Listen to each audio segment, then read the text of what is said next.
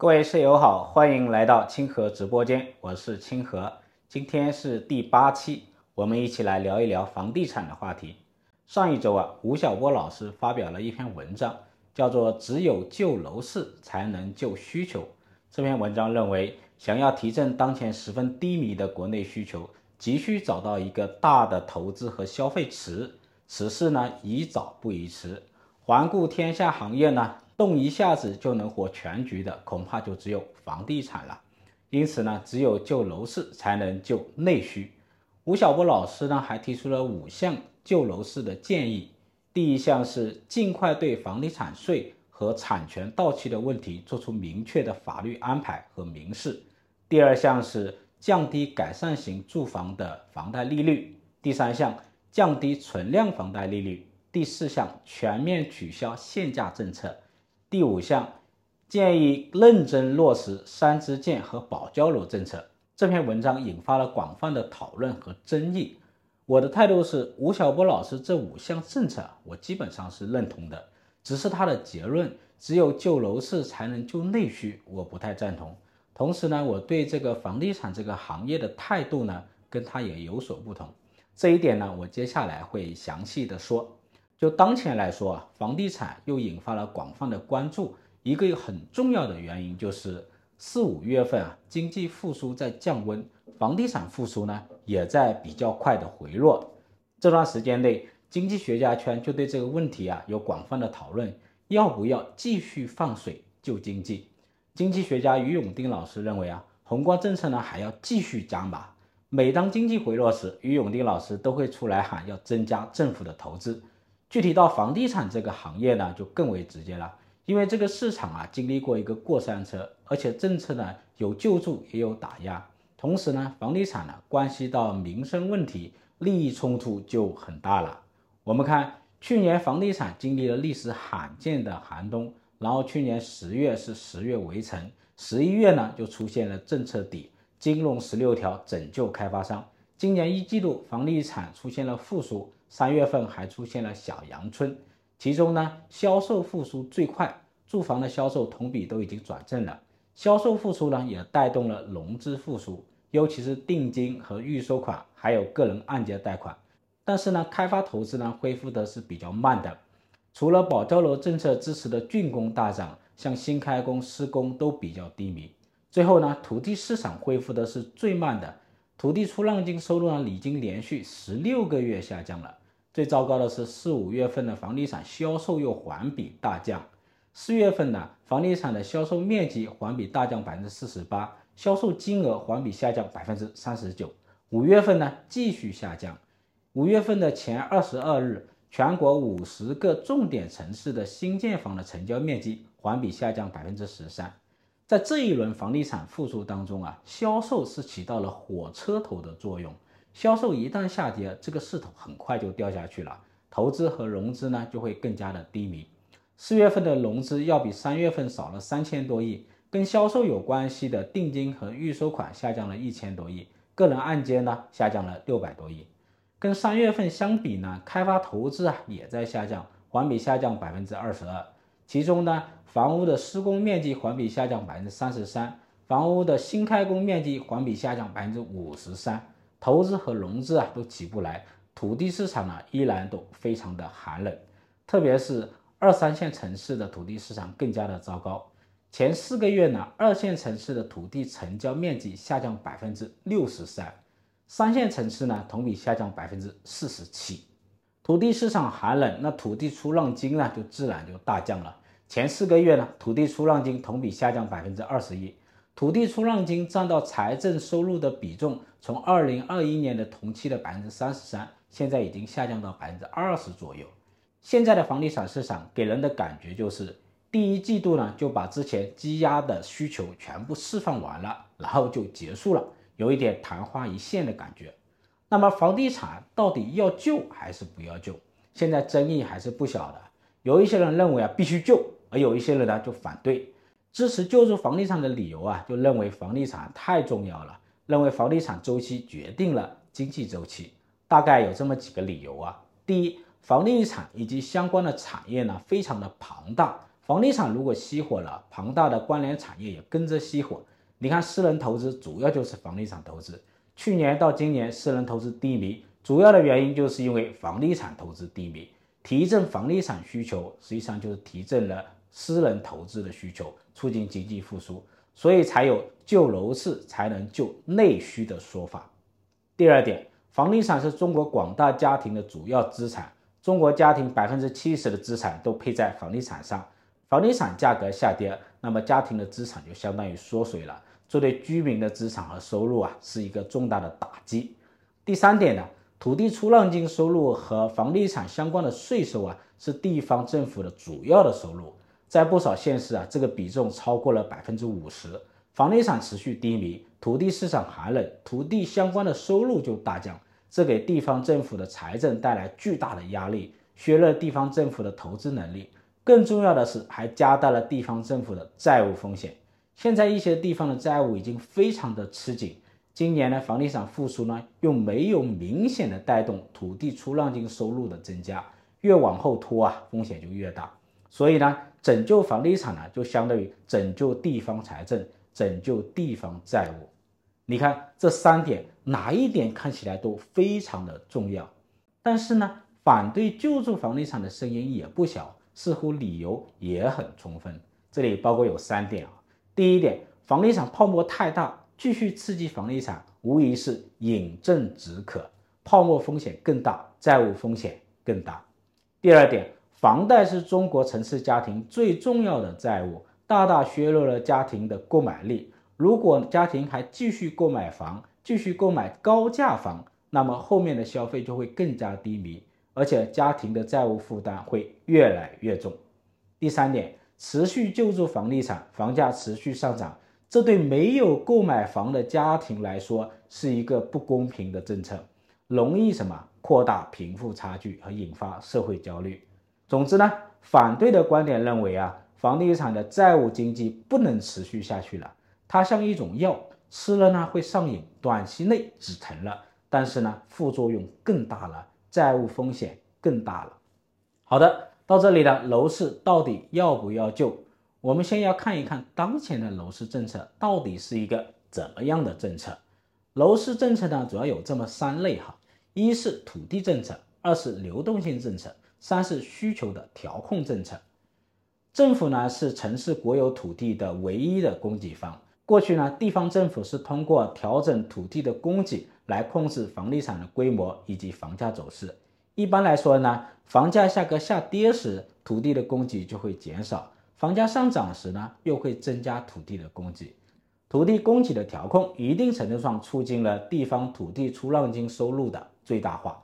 不过呢，二零一零年下半年开始，房地产市场出现大逆转，土地市场进入寒冬，土地政策呢对房地产的走势的影响在削弱。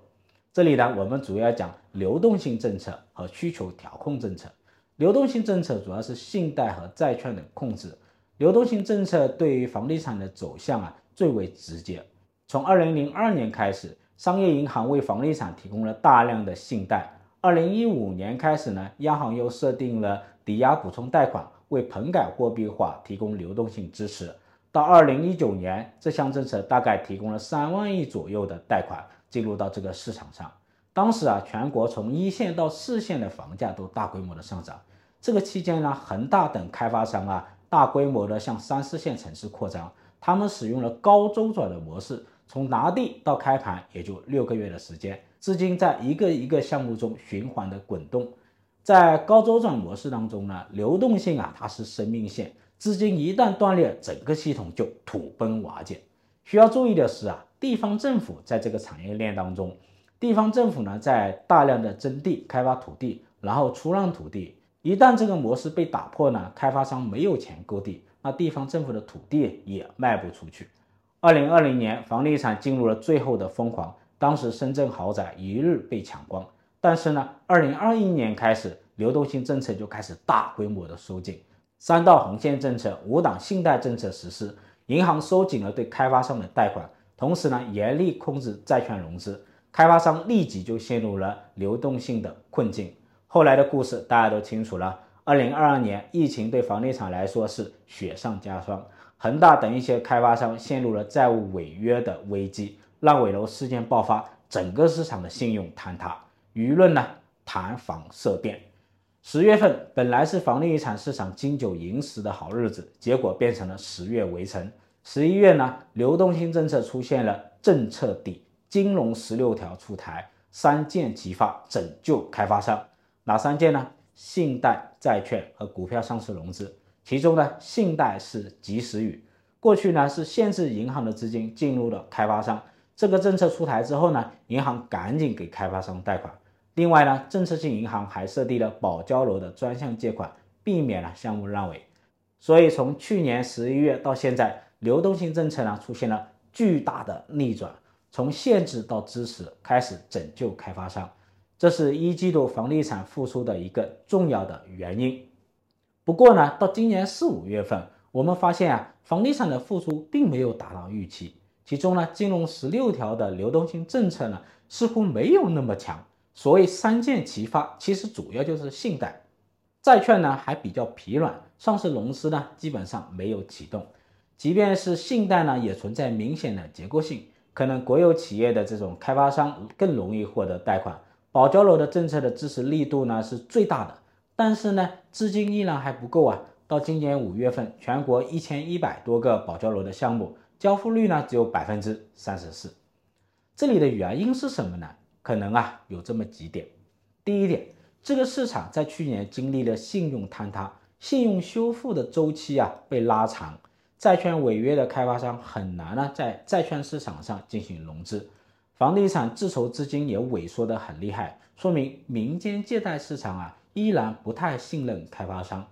第二点呢，开发商的信用恶化之后呢，商业银行重新评估开发商信用，马上调转船头就给他贷款，其实是有风险的。银行呢也在评估他们的风险。为了完成信贷任务，银行呢一般会找信用比较好的开发商，尤其是大型的国有企业的开发商提供一些贷款，而一些小型的开发商或者信用已经恶化的开发商，它的流动性的改善可能没有那么明显，这样子呢，贷款就存在了明显的结构性。所以啊，流动性政策对开发商的救助可能没有预期的那么强。另外一个很重要的流动性政策就是房贷利率的下降。去年呢多次下调了利率，尤其是首套房利率啊大幅度的下调。现在首套房利率是百分之四点三，二套房是百分之四点九，都是历史最低水平。超过四十个城市的首套房利率呢都降到百分之四以下，这一定程度上啊刺激了个人按揭贷款的增加，刺激了房地产市场销售的回暖。今年一季度的小阳春主要就是销售端带动的，但是呢，这一波需求释放完之后，个人按揭贷款的规模就会下降，开发商的融资和投资自然也会下降。楼市的第三个政策就是需求端的调控政策。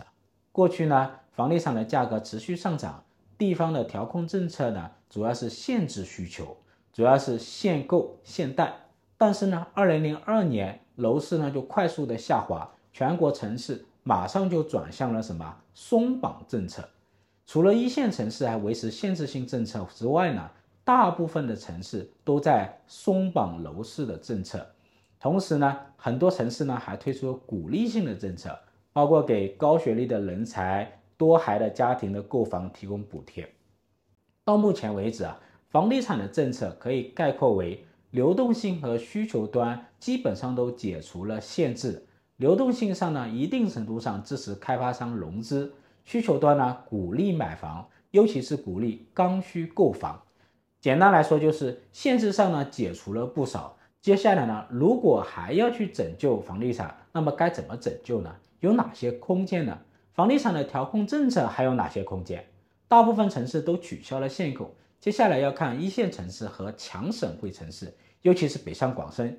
现在市场都在看北上广深的政策会不会调整，流动性政策还有没有空间？利率已经下降了不少，相比高峰时期下降了一到两个点。今年下半年有没有降息的空间？去年呢降息，银行的利差在缩小，今年呢降息的空间呢就比较小了。下半年呢大概还有一次的降息空间。那么，给开发商的政策的救助还有没有流动性的空间？可能在债券上还有空间，但是债券市场呢，它依赖于什么？依赖于市场它本身的投资。那么信贷政策上有没有空间？可能需要专项的信贷政策的支持，比如说像棚改货币化这样的专项的政策，保交楼这样的政策有没有可能？有没有可能启动大规模的专项资金来救助开发商？这不太容易判断哈。这些年房地产政策出现了大逆转，从鼓励到打击，然后又带鼓励，很多人啊看不明白为什么会有这种调整。是不太容易理解哈，我认为呢还是比较难的。出现这种大规模的专项的房地产政策的救助，我觉得还是比较难的。这里需要理解一个政策的逻辑。我在二零一九年的十月份写过一篇文章，叫做《房地产时代谢幕了》。这篇文章出来之后，受到不少人的关注。一家大型开发商的管理层联系到我，问我为什么这样判断。当时啊，我的逻辑是，房地产的系统性的金融风险开始显现。在政策层面，在决策层面，房地产对国民经济的地位已经下降了。对房地产的要求只是平稳发展。当然，我后面也没有想到之后对房地产的打压会这么严，对房地产的流动性的控制会这么严。在经历了房地产的这一轮整顿之后呢，现在房地产的决策逻辑是什么？就是安全与发展，安全的发展。简单来说，就是不拖累宏观经济。这里呢有两条线。上面这条线是不要持续的增加泡沫性风险，下面这条线是呃不要崩溃，引发大规模的债务风险和银行风险。这两条线之间就是现在房地产发展的空间，这个空间呢不算大，发展呢也不会太景气。如果突破了这两条线，就会有新的政策出来。接下来呢，我要说的是我对房地产政策的一个态度，主要有三点啊。第一点。房地产呢需要回归正常的市场，政策上呢避免过度的打压，也需要避免过度的哄抬。需求端呢解除大部分的限制政策，取消限购限价这些政策。开发商如果要想要降价卖房，不要阻挠他，不要阻止它市场出新，回收现金流。流动性政策呢不要限制它，也不要制定特殊的鼓励性的流动性的政策。总之呢，让房地产向正常的市场回归。价格呢，该涨就涨，该跌就跌。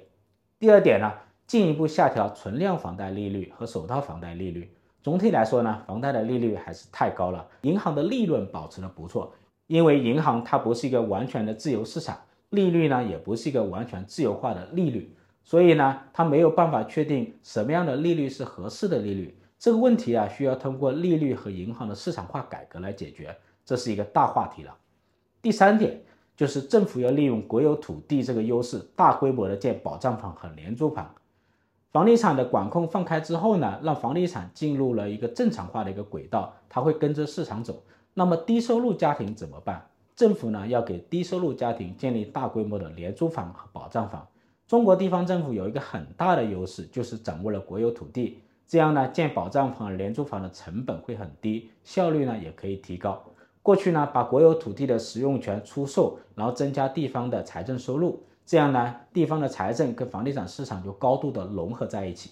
现在呢，需要松绑，地方政府要利用国有土地的这个优势，建保障房和廉租房，房地产呢让它自由的发展，有钱人呢买房，没钱人呢住保障房，两边不冲突。建议呢把建设保障房和廉租房作为地方考核的一个目标。这就是我的观点，三个呢必须存在，尤其是第一个和第三个。好的，本期清河直播间就到此结束，谢谢大家。